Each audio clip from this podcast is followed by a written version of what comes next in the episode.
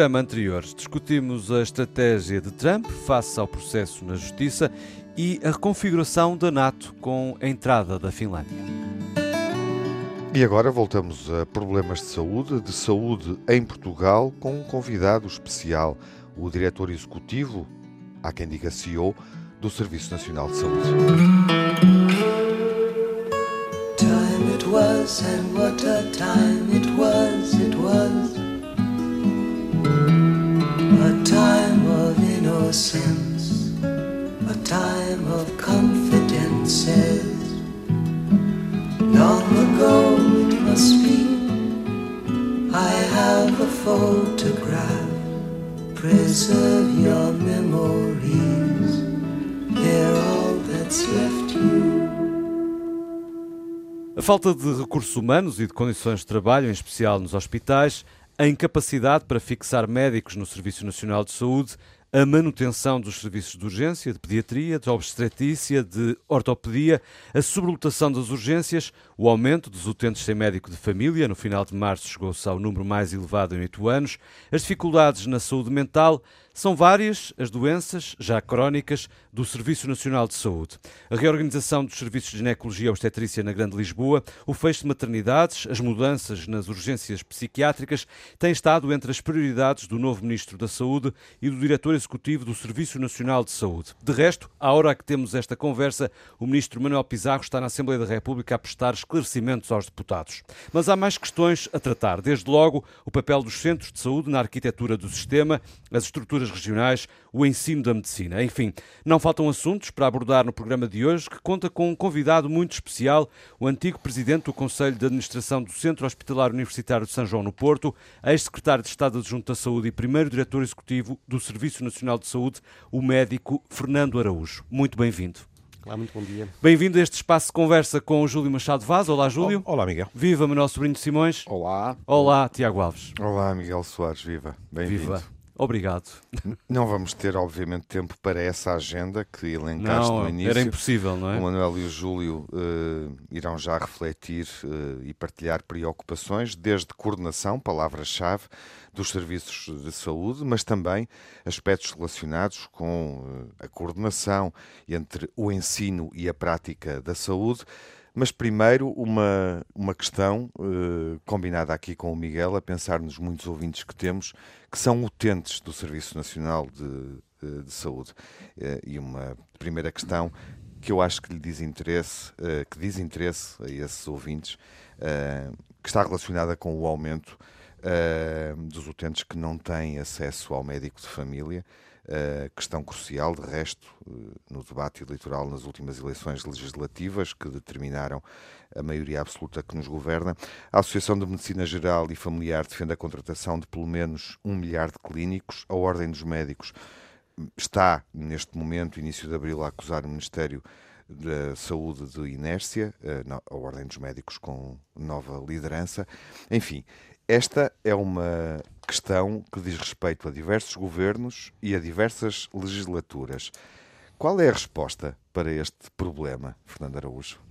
Muito bom dia a todos. Antes de mais, agradecer ao meu convite por participar aqui neste vossa sessão. Uhum. Eh, eu diria que realmente a questão dos médicos de família é das questões mais relevantes que nós temos no SNS e das coisas mais relevantes dizem respeito às pessoas. Dizer, a primeira resposta que elas deviam ter, de forma acessível e de forma próxima, era realmente uma equipa de saúde familiar, com médico, com enfermeiro, com psicólogo, com nutricionista, com as várias áreas, de forma a poder hum, a conseguir resolver a grande parte dos problemas de saúde que as afetam e poder reservar depois para os hospitais um conjunto de questões muito mais diferenciadas, específicas e limitadas no tempo. É verdade que o país não tem conseguido um, atingir esse grande objetivo, ao longo dos anos. E é verdade que estamos neste momento a ter problemas, e hoje o que estamos aqui a referir é verdade, sendo certo que é verdade que estes números, em geral, se fossem ver ao longo dos anos, aumentam em duas fases do ano. Isto porquê? Porque os médicos de família acabam a especialidade nós chamamos a primeira época, que acabará no final do primeiro semestre, e a segunda época no final do segundo semestre, e portanto é verdade que entre esses dois concursos, esses dois mapas de vagas, o número vai aumentando, porque há médicos que se vão reformando, um ou outro que pode ir a ter outro desafio profissional, e portanto eh, não é uma questão de ao longo do tempo poder ter este aumento ser devido a uma circunstância especial, é devido à necessidade de, desse, dessa colocação de médicos que acaba nesse final do primeiro semestre. É verdade que nós no país temos cerca de, um, cerca de 900 médicos de família em falta. É mais ou menos esse o número que está, que está terminado, cerca de uhum. 900. Um, e é verdade que esse número tem-se agravado nos últimos anos, fruto, nomeadamente, de aposentação de um grupo de médicos que um, tinham entrado em cursos com, com números elevados há, há, muitos anos atrás, um, e estamos agora numa fase, diria eu, de vale, em que estamos a ter um, os cursos que tinham números clausos, com números muito mais limitados de entrada, e que agora acabam por ter menos disponibilidade para esse fim. É verdade que isso só por isso não explica tudo, porque há profissionais que acabam, eh, por vezes, por concluir a especialidade e não ficam no SNS, por razões várias se fosses vir a ver também do ponto de vista geográfico, a região norte tem a cobertura quase integral do utentes por médico de família, a região centro diria que também está, está estabilizada, os grandes problemas é em Lisboa e Voltejo e depois Alentejo e Algarve. Uhum. Lisboa e Voltejo, nomeadamente, aqui circunstâncias que, por um lado, houve menos formação no passado, neste momento a formação tem, tem, tem uma dimensão relevante, mas no passado não houve, e simultaneamente a dificuldade que nós temos em levar médicos do norte ou do centro para Lisboa em função dos vencimentos que pagamos, em função uhum. do custo de vida que existe, e isso limita muitas vezes a disponibilidade das pessoas para esse fim. E, portanto, o que nós temos estado a fazer, no sentido de tentar cativar mais profissionais, é tentar encontrar aqui um sistema e um contexto que seja favorável nesse sentido desde logo, enfim, que não é o mais principal, mas é importante, as infraestruturas. Nós temos, nomeadamente em Lisboa, centros de saúde extremamente velhos, hum, uhum. com layouts errados, com pouca humanização de cuidados. Isso acaba por não, também não estimular nem apaixonar os profissionais. Portanto, estamos neste momento, através do PRR e com as autarquias, a construir um conjunto de, de infraestruturas que são relevantes, não resolvem os relevantes. Estamos a tentar um, colocar também lá um conjunto de equipamentos que aumenta a resolutividade dos médicos de família, isto é, deem respostas do ponto de vista dos meios complementares de diagnóstico terapêutica, evitando depois terem que ir ao hospital para algumas dessas questões. Isso aumenta também a confiança e, e a capacidade de resolver os problemas locais. Estamos a tentar desburocratizar o sistema e nos últimos, fim de semanas, há duas outras notícias que foram públicas. Uma, questão de certificados de incapacidade temporárias, famosas baixas, com menos de três dias poderiam ser feitas, não necessitando ir ao médico de família, portanto, ser feitas automaticamente pelo utente eh, no SNS 24, por via digital.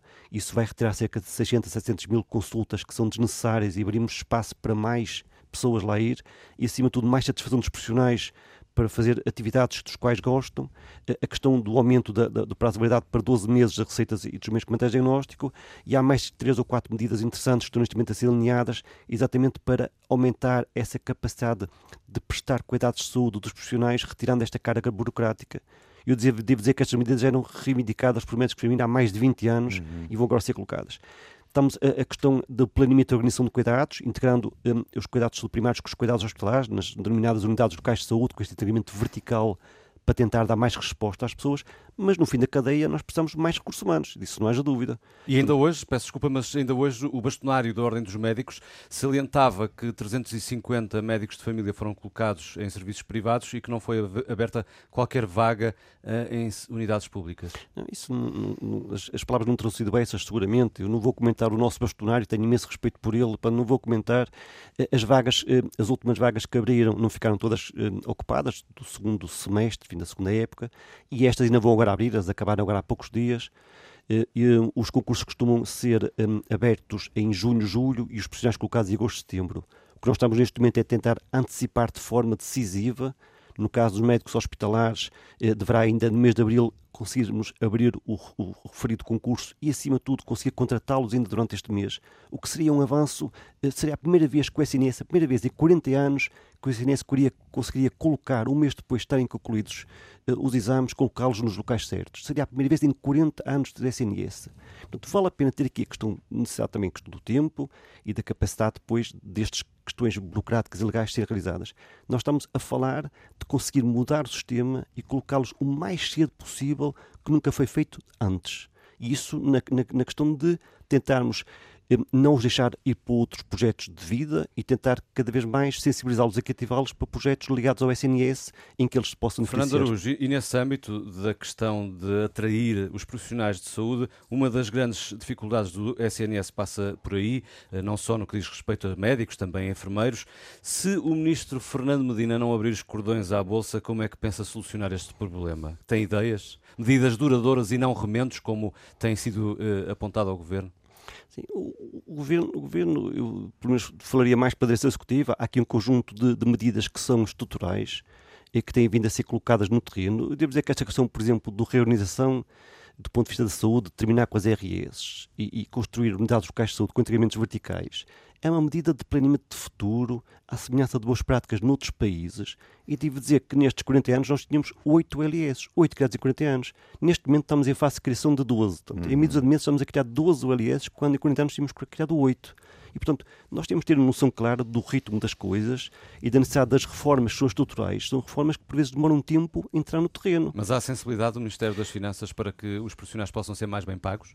Estamos, neste momento, a discutir com os sindicatos e com a Presidência das Finanças e eu acho que há seguramente abertura para aumentar de forma relevante os vencimentos, nomeadamente dos profissionais médicos, foram aqueles mais afetados nos últimos anos, e eu acho que vamos, pelo menos, ter expectativa favorável de conseguirmos chegar a um acordo antes do verão e, e, e, conseguindo valorizar o que é a diferenciação dos médicos e o que é que é a sua expectativa do ponto de vista profissional. Quando diz eh, um aumento de forma relevante, não consegue neste momento quantificar? Então, neste momento a ser discutido com os sindicatos portanto, vale a pena aguardar pelo término das, das, negociações. Acho que valeria a pena agora alargarmos a é, conversa, a discussão ao, ao Júlio Manuel. Não sei quem quer ser o primeiro. Uh, noto ali. Eu, eu, respeito a hierarquia. Não, não, não, não. mas, é, mas, opa, mas tu tens muito mais experiência de, de... Mas tu és professor emérito. Está bem, mas é, do ensino. O ensino vamos discutir. Miguel, acho, em, relação ao, acho que conseguimos nós em relação, é, em relação ao, ao, ao, que estava a ser posto em cima Júlio. da mesa, eu, eu gostava de perguntar ao Dr. Fernando Araújo se, se ele tem uh, uh, a mesma opinião que eu, que é há uma variável que antigamente seria residual e, pronto, noutra altura nem sequer existia, que é essa gente nova que se especializa tem que ser retida, mas agora tem que ser retida num registro competitivo. Porque há outros projetos que estão à pesca deles, e muito bem, precisam deles, é, é gente muito competente, de tal forma, e, e eu e o Dr. Fernando Aruja até conversámos sobre isso antes de começarmos a, o programa, de tal forma que eu. Foi uma conversa preparatória. Foi, foi. Foi uma conversa preparatória. Mas não, não, havia nenhum deputado do PS. Não, não, não, não. E eu não tenho propriamente vocação para CEO. Eu, eu, pela primeira vez, recebo uh, feedback de antigos alunos meus que me dizem: nunca me passou isto pela cabeça, neste momento eu tenho ofertas para escolher e estou a pôr claramente a hipótese de deixar o SNS. Isto é uma dificuldade acrescida. Eu ia dizer que mais que a questão da privada, neste momento estamos, o mundo é muito global, quer dizer, nós temos profissionais com uma formação... Estrangeiro também. Isso, isso, uma formação extremamente uh, uh, com qualidade, que eu acho que vale a pena sublinhar isso, e portanto, do, nós, a nível mundial há uma escassez de recursos humanos de saúde, nomeadamente médicos, uhum. e o que a OCDE tem demonstrado claramente é que vamos precisar de um volume muito elevado nos próximos anos, a nível mundial, de profissionais, nomeadamente médicos e, portanto, os países até com mais capacidade económica têm estado a recrutar nos países com menos capacidade económica e, e o que temos visto por vezes, e com colegas nossos, e que eles vão para a Inglaterra ganhar substancialmente mais, mas ficam lá um ano ou dois e depois acabam por ir para a América, para o Canadá, porque não pagam mais, uhum. e depois vão para a Austrália, e portanto há aqui um fluxo de pessoas que tenham qualidade, porque as necessidades têm crescido e os países não têm conseguido formar profissionais em número adequado para esse fim. Ou, ou seja, desculpe interromper, doutor, mas é assim, vai achar que eu sou um, um, terrível pessimista, mas é assim, aquilo de que se falou sempre, e com razão, uh, relativamente, por exemplo, a países africanos, que é, ficavam completamente depauperados por essa imigração, está a começar a acontecer também a nós. Sim, é, é verdade, eu acho que aqui a questão, nós não temos tido capacidade, pelo menos do ponto de vista de vencimentos, de uhum. competir com outros países e com outras opções de vida. Pronto. E essa é uma das nossas dificuldades e que temos que olhar, quando fala para a captação de recursos humanos, olhar para outras variantes que uhum. possamos oferecer, seja em termos de diferenciação profissional em áreas que as pessoas gostam muito, em termos de investigação, agora a questão do ponto de vista tecnológico, oferecendo novos mecanismos, robôs cirúrgicos e outras questões, uhum. valorizar a qualidade de vida também pessoal e esse equilíbrio que cada vez mais os jovens exigem ter e, e, e com direito de forma a que lhes possamos oferecer muito mais que eventualmente um lugar cujo vencimento pode não ser extremamente atrativo, oferecer um, um projeto de vida de qual eles possam apaixonar, ter satisfação profissional e gostar de ficar no local onde estão. Hum. Oh, oh, oh, oh, Fernando, eu, eu acho que ele, tudo que você tem dito, você tem dito isto, eu faço, estou totalmente de acordo consigo. É, agora, para mim, nesta altura, e tem um bocado a ver com o que o Júlio disse, nós passámos a ter uma competição eh, dentro do Serviço Nacional de Saúde. E nós, durante anos, andámos com a mania dos, dos hospitais.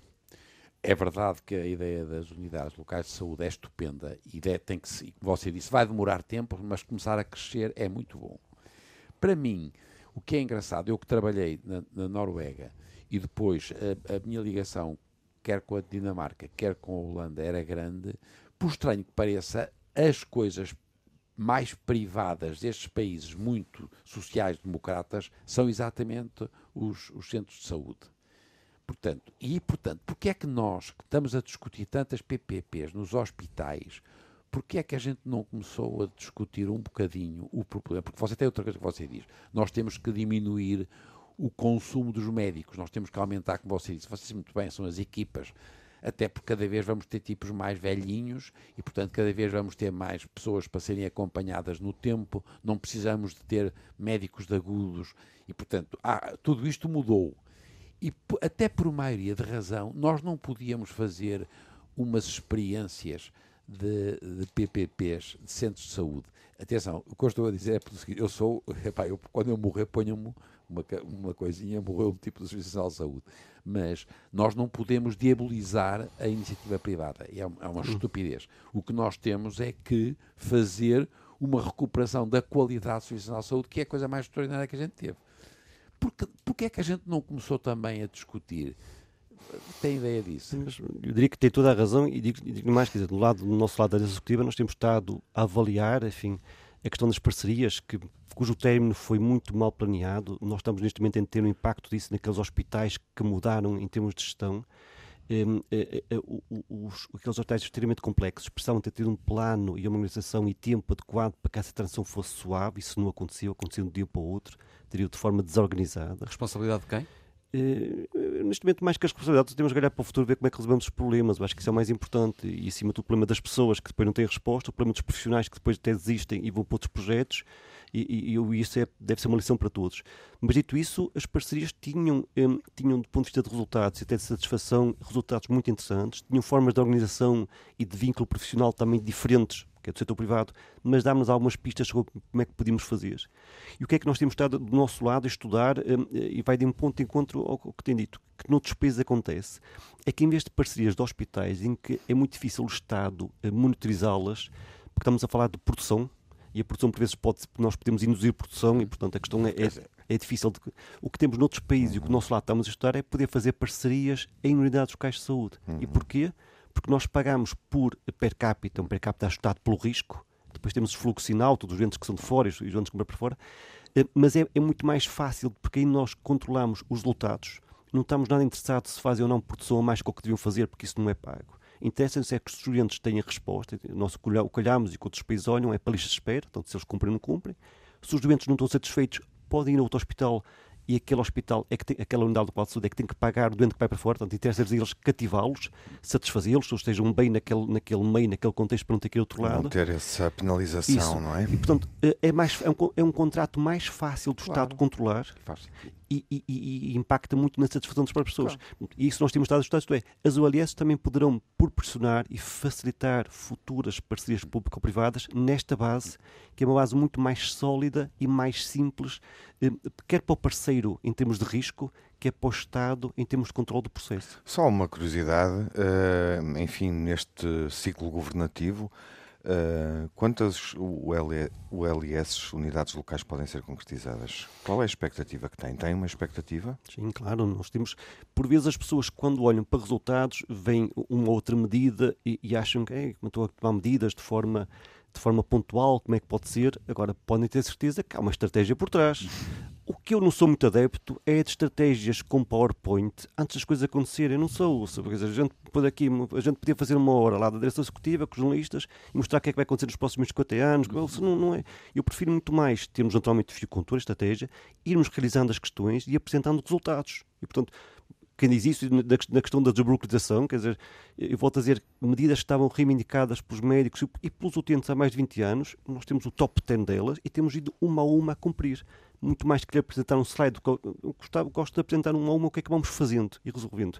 E das, das, do LIS é exatamente o mesmo. Portanto, nós temos portanto, neste, 8 neste momento que estavam constituídas, temos 12 um, em fase diferente, quatro já estão terminadas o plano que é chamado Plano de Negócios, que está a ser discutido com as finanças, as outras oito estão neste momento a, a terminar o próprio plano e vamos lançar nas próximas duas semanas mais uma vaga eh, de 7 ou 8 LS nesse sentido em termos de país.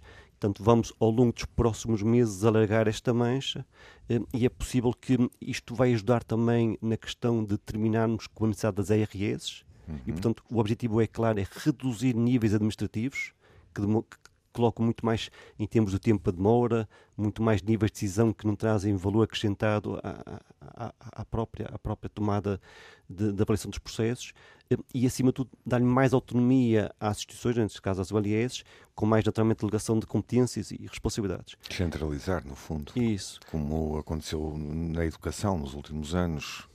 E, e, depois, do ponto de vista de gestão macro, quer dizer, eu, eu nenhuma direção executiva vai conseguir controlar, no, no sentido de gerir e acompanhar, eh, sem entidades diferentes. E, portanto, as URES vão nos permitir a nós acompanhar muito mais perto esse, esse número, que estará por volta eventualmente as 40 ULS, eventualmente, a nível do país, e ter uma forma diferente de, de, de monitorizar, de avaliar, de apoiar.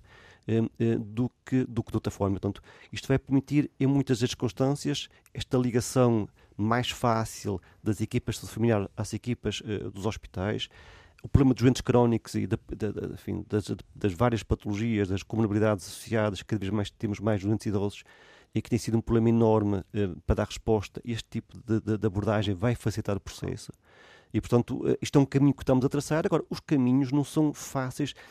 Então, é da manhã. Quer dizer, a questão de construir uma OLS, e porquê é que só uhum. construíram 8 em 40 anos, agora estamos já numa fase de construir 12, implica muito trabalho. Ou seja, implica um trabalho que tem a ver com uma discussão do ponto de vista económico-financeiro, porque estamos a falar de DPEs, enfim, hoje muito falado, DPEs que implicam ter planos de negócios estabilizados nesse sentido implica, do ponto de vista jurídico, há aqui um conjunto de questões que têm que ser dirimidas, mas acima de tudo uma discussão muito grande clínica, é o que nos interessa é a integração clínica, entre médicos, enfermeiros, enfim, um pouco falei, entre psicólogos, várias especialidades, entre uns e outros, de forma a tentar perceber como é que podem abordar em conjunto, estando integrados na mesma unidade, eh, os problemas de saúde dos utentes, como é que podem resolver. Isso implica semanas, meses de trabalho em conjunto para que haja depois uma estratégia sólida e não uma decisão pontual de que se faça e depois nada aconteça no terreno. Oh, oh, oh, Soutor, permita-me eh, pegar aí em dois ou três pontos. Por exemplo, uh, falou aí na questão de pessoas que uh, eventualmente tinham dúvidas e que, bom, estamos na Páscoa, foram convertidas. e isso é fundamental, porque cada vez que se lê um, te um texto sobre aquilo que pode potenciar mudanças, vem numa das três primeiras alíneas as, as lideranças, no, sobretudo as intermédias, têm que estar com os dois pés no barco, então é completamente impossível. Pronto. Primeiro aspecto.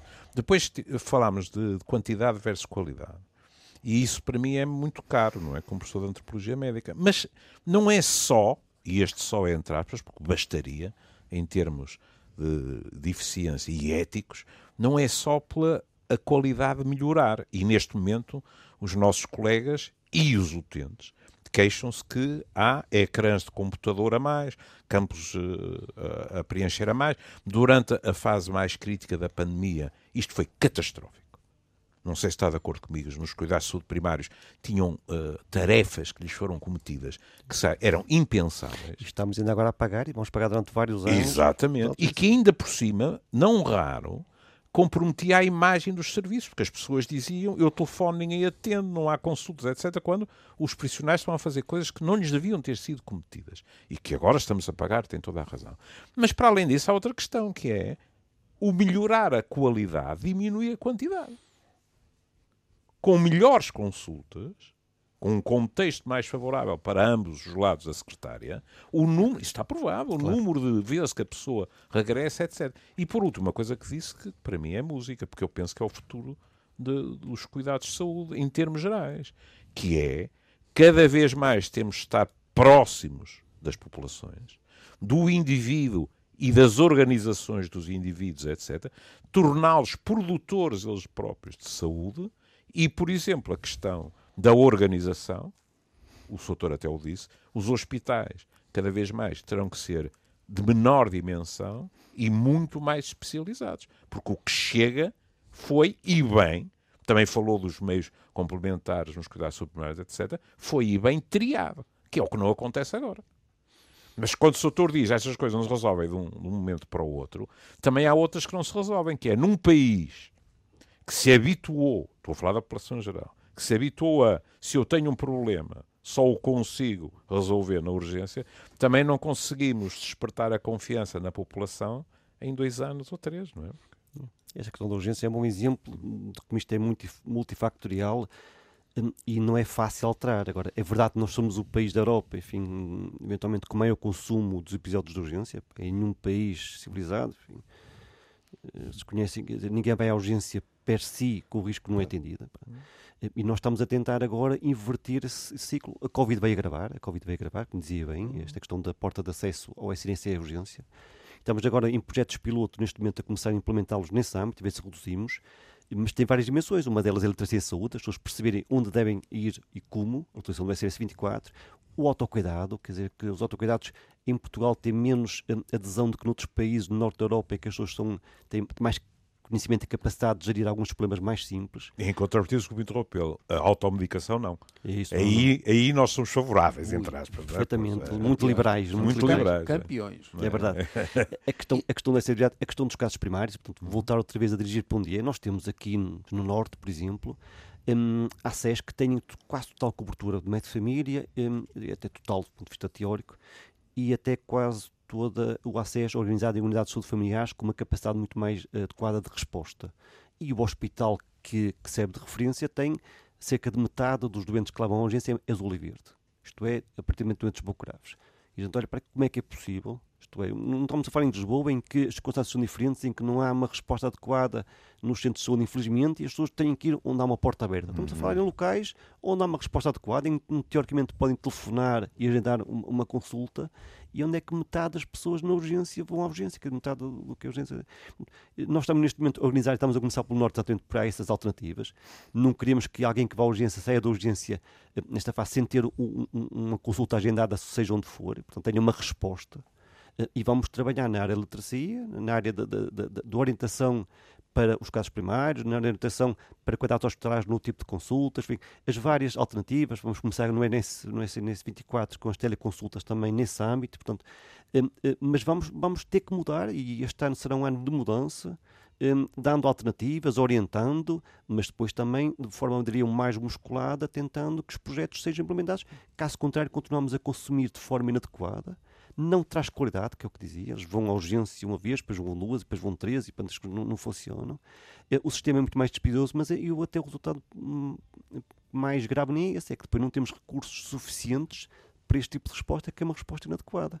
E, portanto, aqui nem é questão hum, da despesa em si, eu acho que aqui é questão da má despesa e que não traz valor para os doentes. Nós temos que encontrar forma de desorientar para os sítios certos, onde eles podem depois ser acompanhados e, e ter uma, uma, uma, resposta com muito mais qualidade um, e até em tempo oportuno e mais próximo. Mas, ó, ó Fernando, é, isso que você diz é assim mesmo. Olhe, porquê é que nós não, não avançamos ainda com o registro de saúde eletrónico? Porque esse, por exemplo, nós temos um problema do exagero dos exames complementares, o Júlio já dizia a automedicação, mas o problema dos, é horrível. Porquê é que nós não avançamos? Taxeito que é. Taxeito. Somos, somos campeões também. Nós temos, a questão dos exames, nós temos, antes de até responder à, à pergunta dos estacionamentos, nós temos realmente um, um, consumo exagerado de meios complementares diagnóstico e, em algumas áreas, quando se compara com outros países, muito exagerado. Enfim, uma medicina mais defensiva, enfim, uma maior exigência até dos próprios utentes. Mas, para além disso, é verdade que não temos este, esse registro e quem vai a uma unidade pública faz um exame e prevê uma unidade privada não é possível ver. Não. E o que eles fazem é repetir. E vice-versa, quem faz um, um, exame numa unidade, um TAC numa unidade privada, depois vai à pública e não consegue. E o risco é de voltar a repetir o exame. Hum. Quando exames até teoricamente são das pessoas, eles deviam ter acesso, levá-los, partilhá-los. de facto. Portanto, enfim, Isso mas, já também há interesse aí uh, privado claro. para a repetição dos exames. Não? É? Sim, mas, mas do nosso lado do SNS temos a obrigação do sistema estar montado, claro. onde, onde os resultados são despejados, entre aspas. Para evitar redundância. Exatamente, onde o utente vá onde for, pode, se autorizando, dando essa autorização, o, o, o profissional de saúde ter acesso a esses exames, evitar repetir, pode ter que repetir por causa de, de, de um seguimento, de uma evolução, mas não apenas para ter aquela fotografia daquela base. E isso eh, faz todo sentido, está no PRR agora, enfim, esperamos que o PRR sirva exatamente para, para resolver estes problemas que nós já, já temos há muitos anos identificados e está como uma das prioridades e, portanto, esperamos que nos próximos, se isto correr bem, nos próximos dois, três anos, esse investimento acabe por dar esse resultado e finalmente tenhamos eh, um registro eletrónico que seja transversal, que seja acessível e que responda a essas necessidades, que tem toda a razão. Ó oh, oh, Dr. Fernando porque já que se falou nisso, a nossa colega Isabel do Carmo escreveu um artigo no público e eu vou, vou ler três linhas. Várias associações profissionais de saúde e de doentes, reunidas numa plataforma, têm vindo desde há dois anos a alertar para o que está a suceder. Fossem documentos escritos, fossem sessões públicas com governantes, mas nada sucedeu. E, e ainda há um, outra afirmação mais extraordinária, que é, em Portugal até aqui nesta área, há técnicos de informática e economia, mas não há ninguém ligado à clínica e nem sequer ao Ministério da Saúde. Isto não pode continuar assim. O problema dos sistemas de informação, isso sequer não, não, não é transversal só à saúde, vai em muitas outras áreas. Ah, acredito. Por vezes é, é, desenhado, preparado, implementado por técnicos de sistemas de informação hum. e, e, falta realmente quem depois vai utilizá-los. E depois temos eh, a questão, quando se fala há pouco da desburocratização, a digitalização per si não resolve uma desburocratização. Porque por vezes eu já vi que é passar os problemas que nós temos em papel para problemas do ponto de vista eletrónico. Quer dizer, não temos papel, mas os problemas estão os mesmos. Quando isto devem ser oportunidades únicas para mudar a forma como nós atuamos, como nós intervimos, portanto, eh, facilitando, simplificando, automatizando, eh, e isso por vezes não acontece. Então é verdade que também nos sistemas de saúde, do ponto de vista eletrónico, temos por vezes sistemas que não são nada amigáveis. Uhum. Há pouco falava, é verdade, o tempo que o profissional de saúde, seja um médico ou outro profissional, passa à frente do computador, enfim, para colocar lá as setinhas nos sítios certos da checklist, em vez de estar a falar com o utente, tá, enfim, estar, tá, tá, a realizar um exame físico ou outra coisa qualquer e trazer muito mais valor. E, portanto, nós, isso é, é, quando se fala em sistemas de informação e digitalização, temos de ter atenção que temos que fazer eh, temos fazê-los de forma diferente, de forma que sejam, que tragam um valor ao processo, que, que os ajude uh, e não complique. Que libertem claro. mais o profissional e não que o soterrem, não é? Porque se nós temos uma grande vantagem, e agora com a inteligência artificial temos visto isso, é ganhar tempo nomeadamente para a questão da humanização e para Exatamente. a questão da proximidade. Porque o resto dos computadores cada vez vão fazer mais e melhor. É. Mas, e, é, mas, oh, oh, Fernando, mas precisam ter médicos muito bons, por claro. estranho que pareça. Claro porque cada vez mais é mais desafiante, até porque a quantidade de informação que chega é maior. E portanto, o que eu, e é por isso que se calhar não tem tempo, porque esta coisa, uma coisa é fazer médicos, outra coisa é fazer médicos competentes. E fazer um médico demora muito, demora algum tempo. E isso, por estranho que pareça, quando nós formos melhores nos, nas tais coisas periféricas, eles são muito competentes e vai ser muito recompensador, mas têm que ser muito competentes. E entramos no domínio da formação. Exatamente. Sim. É verdade, eu sou um pequeno, enfim, o professor Simões conhece melhor, e, eu, e naturalmente o João Mancheira também, esta questão da formação, quer dizer, mas eu, eu enfim, antes de ir para estas funções, estava no hospital e na faculdade, e o que se nota nestes jovens que estão a fazer medicina é que, do ponto de vista de informação, de conhecimento, são excelentes. A gente fazia as perguntas teóricas, os exames práticos, e eles realmente sabiam tanto até mais que nós, mas depois, quando estavam frente ao doente, e aí era a parte fundamental, porque tudo o resto nós temos também capacidade de ver nos sistemas de informação, agora cada vez mais, frente ao doente, e a capacidade de dialogar e retirar a informação que era crítica, para depois então aplicar esses algoritmos para fazer o diagnóstico ou a decisão terapêutica, isso tinha muita dificuldade, mas muita dificuldade. É, é desejável criar mais vagas para o ensino da medicina ou uh, verificar, avaliar uh, a qualidade dos cursos que já existem? a questão da qualidade para mim é sempre fundamental. Quer dizer, não vale aqui a pena formar profissionais nesta área como noutras áreas.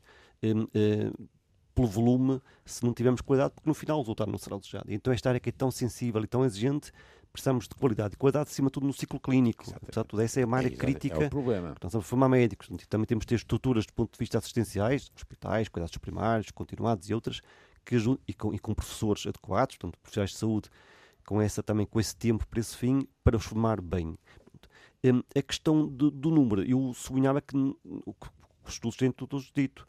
Nós vamos precisar de mais profissionais, tanto ao contrário do que se pensava se calhar há 20 anos atrás, não sei se é o caso, que agora com a questão da, da, dos sistemas de informação, os algoritmos, enfim, inteligência artificial, se calhar precisaríamos de menos profissionais, nós vamos precisar de mais profissionais, fazendo coisas diferentes, é verdade, mas mais, portanto, nós vamos ter que formar mais pessoas nas várias áreas para dar resposta a esse Mais especialistas, é isso que quer dizer? Mais especialistas, mas médicos, enfermeiros, enfim, das várias áreas farmacêuticos, enfim, eh, vamos que psicólogos, enfim, vamos precisar cada vez mais. O que temos visto é porque por razões várias, enfim, entre outras a Portanto, questão... é desejável que abra mais cursos de medicina, é isso que me está a dizer ou, ou eu não entendi bem? O, o, que eu digo sempre, mais que o número de cursos, nós temos que formar pessoas com qualidade. Essa é a primeira questão. Eu acho que essa é que tem que ser bem avaliada quando nós pensamos, na minha opinião, em abrir mais um curso ou outro, seja público, seja privado, temos que perceber é que condições é que temos que no final do, fim, do processo que, que, que, médicos é que vamos formar naquele, naquele, naquele ambiente. Mas, portanto, estamos a formar ainda médicos a menos em relação às necessidades? Neste momento, eh, há aqui duas notas, apesar de tudo. É, estamos, não, não, não, não, não. estamos a formar médicos, mas acima de tudo, penso a formar especialistas a menos. Claro. Porque nós, o gargalo é que, que, temos neste momento é, é, na formação claro. pós-graduada, na formação especialista. Porque estamos, estamos a começar a ter um contingente de médicos chamados diferenciados, enfim, pode dar o nome que se quiser. São mas, quase 3 mil já. E, e, e, que teoricamente poderão vir a aumentar, pronto, quando temos realmente falta de especialistas em várias áreas e, portanto, este gargalo na questão da formação pós-graduada, que lhe chamem de, de, especialidades, é que neste momento é o grande problema que temos no país e, em muitos países. Não é, Até não, é, porque, é, não é de começarem, percebem? Uhum. É isto. Nós estamos, a, nós estamos a ter mais de 2 mil médicos já indiferenciados que estão a fazer tarefa e não estão a aprender, e não são muitos deles muito pouco competentes e, e sem aprender nada. E, portanto, nós temos aqui um problema de formação dos médicos. Não é o número de alunos que começam. E, e, mesmo isto também é verdade para a enfermagem e é para qualquer técnico que tenha uma componente de treino, fazer coisas com as pessoas e com as mãos e com as pessoas, nós não conseguimos resolver o problema só aumentar. Porque reparem, desculpem lá só claro. isto que eu fiquei muito irritado vieram os resultados em Portugal. Nós temos 4.200 cursos superiores em Portugal. 4.200 cursos superiores. Em Espanha há 3.000. Acontece que a Espanha é 3 a 4 vezes maior que Portugal. Nós temos 4.200 cursos superiores em Portugal e 3.000 em Espanha. E agora reparem, as instituições de ensino superior em Portugal são 98 e em, em Espanha há 75 continuo-vos a dizer, a Espanha é 3 a 4 vezes maior que Portugal. E, portanto, há... Se calhar há muitos cursos redundantes. É? Exatamente. Não? E que, que entram para os cursos, que, não, que entram para os, e, e têm um diploma. Em relações internacionais, não tinha havia uma menina e disse a menina, e ah, o inglês não sei bem. Isso é pior. Mas então você entrou em, ah, só havia em relações internacionais. Não é, não é solução em Portugal, percebem? Portanto, nós estamos a fazer diplomas e a pagar diplomas que não têm valor real em relação a qualquer coisa, isto é verdade, não é só para a medicina, é verdade, na ciência da saúde é importantíssima a formação. Portanto, nós temos aí um problema e ele sabe isso melhor que nós, porque ele, ele fez muitíssimo bem isto no Hospital São João, mas com dificuldades brutais de articulação entre o hospital e a faculdade, uhum. porque é muito difícil responder à pressão das faculdades de medicina sobre os hospitais que já estão à rasca para sobreviver. Mas por vezes as universidades, vamos passar, por vezes as universidades não entendem esta questão, os cursos de medicina são cursos diferentes de todos os outros. Claro muitos deles ficando parte feito em sala de aula, uh, naturalmente que têm partes laboratoriais, engenharia e tudo mais, mas de forma muito diferente. Agora ter, ter uh, um, um, laboratório vivo, que é ter doentes, em que não podemos ter lá 50, 50 estudantes à beira de um doente para todos eles fazerem o exame físico, ou isto. Isso traz um desafio enorme para conseguirmos, e, e é preciso uh, experiência, portanto é preciso formação adequada, é tempo, uh, e isso é, é limitado, e portanto este é um equilíbrio muito difícil de conseguir. Isso, isso trouxe-me uma recordação de quando eu era aluno, porque e as turmas eram bem mais pequenas, de vez em quando nós chegávamos à enfermaria e o doente que se ia palpar tinha fugido para o quarto de banho, porque sabia o que lhe ia acontecer, iam aparecer 15 tipos a palpar, etc. Mas, para além disso, o que estava a dizer, há outra questão, que é esse aumento dessa massa indiferenciada é trágica para esses próprios licenciados em medicina. Porque depois é uma proletarização e eles ficam completamente à mercê da lei da oferta e da procura, porque o que sai tem três que podem entrar, não é? Isso é terrível. É verdade. Há, há, uns casos que, apesar de tudo, acabam por se adaptar e, e, e não diria resignar, enfim, optar como uma opção de vida, que é uhum. fazer serviço de urgência, que tenham enfim, uma retribuição adequada e, portanto, e, mais uma vez, esta questão de serviço de urgência estimula o que é errado. O que nós queremos é que as pessoas tivessem uma diferenciação e tivessem uma especialidade e não andassem neste sistema que está. Isso, aliás, se tivéssemos tempo, levava-nos à discussão de uma especialidade de urgência ou não. Isso, isso, isso. Porque levanta questões, não é? Por exemplo, ainda outro dia alguém escrevia e então uh, estas pessoas aos 55 anos reformam-se, não é? Porque já não precisam de fazer urgência e só sabem fazer aquilo. E algo que para mim é muito mais importante, não, não se discute em dois minutos, que é na realidade. Cinco neste caso. Cinco, Estamos pronto, a olhar na realidade. Quer se queira, quer não, é preciso termos especialistas que não são especialistas de uma só consulta, de um só episódio, não é? Que têm de ter a, a, capacidade de ter tempo e condições para seguir o doente, porque a medicina é isso. Acha, acha desejável a criação da especialidade de urgência? Eu sou um adepto da, da, dessa criação e volto a dizer, não é um, um, tema eh, isento de problemas, já foi aqui colocado uhum. alguns deles, e simples. Agora, é verdade que a maior parte dos países, disse que há mais de 90% dos países, nomeadamente da Europa e, enfim, do lado americano, já têm especialidade de urgência. Portanto, e esses problemas que estão a ser discutidos são problemas reais. Atenção, uh, há formas de eventualmente os mitigar e, e, de enquadrar. Agora, o, o, que, o, que, não acho eventualmente adequado é que as pessoas que gostem mesmo de fazer aquilo, que, que, passem os anos a fazer aquilo, não, tenham, não vejo nenhuma evolução não vejo nenhum reconhecimento por isso, uhum. não possam formar de novo outros, não possam investigar. Portanto, eh, eh, eu acho que há aqui uma lacuna que leva a que alguns que até gostavam daquele ambiente, um ambiente muito mais uhum. stress e exigência, acabem por abandonar porque não acham que aquilo é um projeto de vida.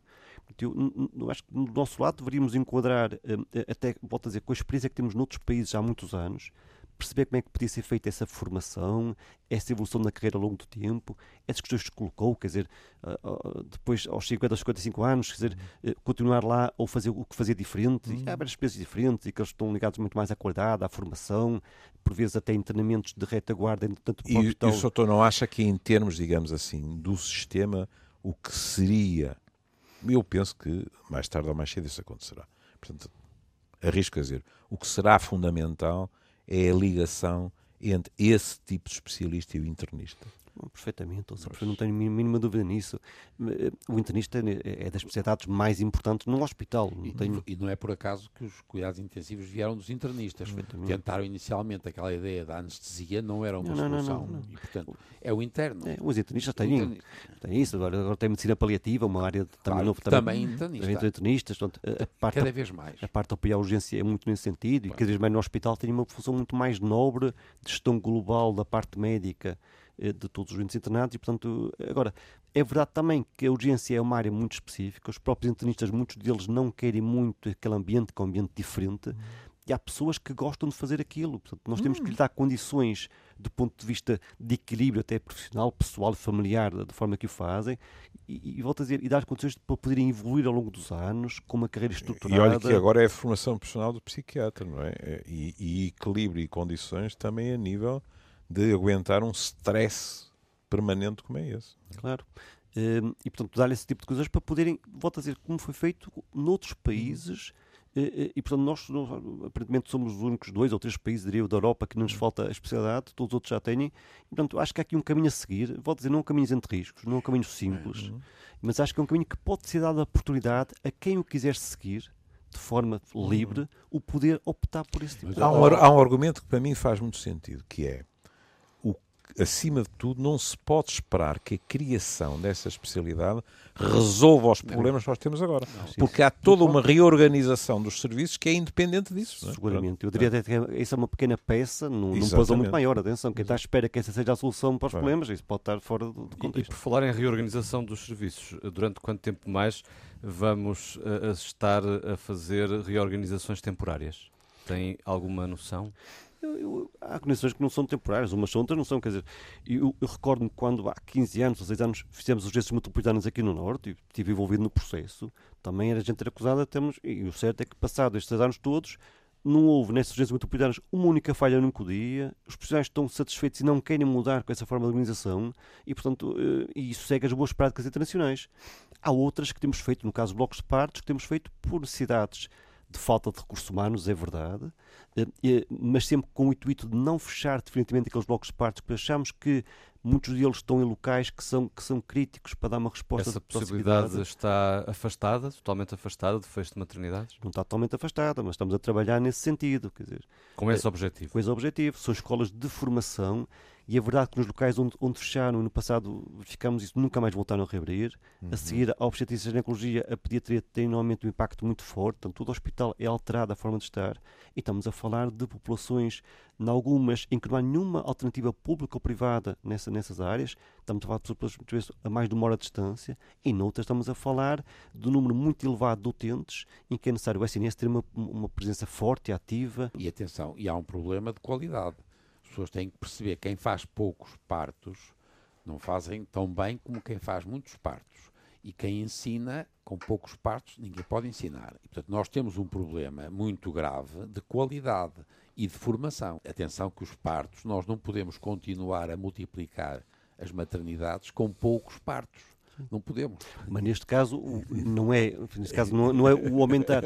Nós temos problemas de qualidade, como diz, mas, mas, muitas vezes nem, nem, sequer é nestes blocos, a questão das cesarianas. Claro. Como é que há blocos de partes com 100% de cesarianas? Exatamente. Eu receio que também não possamos multiplicar os minutos. de todo. Mas podemos multiplicar os convites. Exato. Claro, claro. Fica feito o convite. Portanto, Araújo, se uh, a sua agenda o permitir, para um reencontro que permita abordar, enfim, uh, outros, outras questões, ou outros atualizar, e evitar, ou atualizar, ou atualizar, exatamente. Manuel, até à próxima. Até à próxima. Até à próxima. Um abraço, Júlio. E muito obrigado. E muito obrigado. Muito obrigado. Foi estupendo. Um abraço, Tiago, e muito obrigado, Fernando Araújo. Um abraço, até à um próxima. Abraço.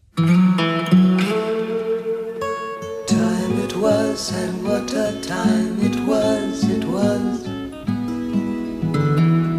a time of innocence, time of confidences.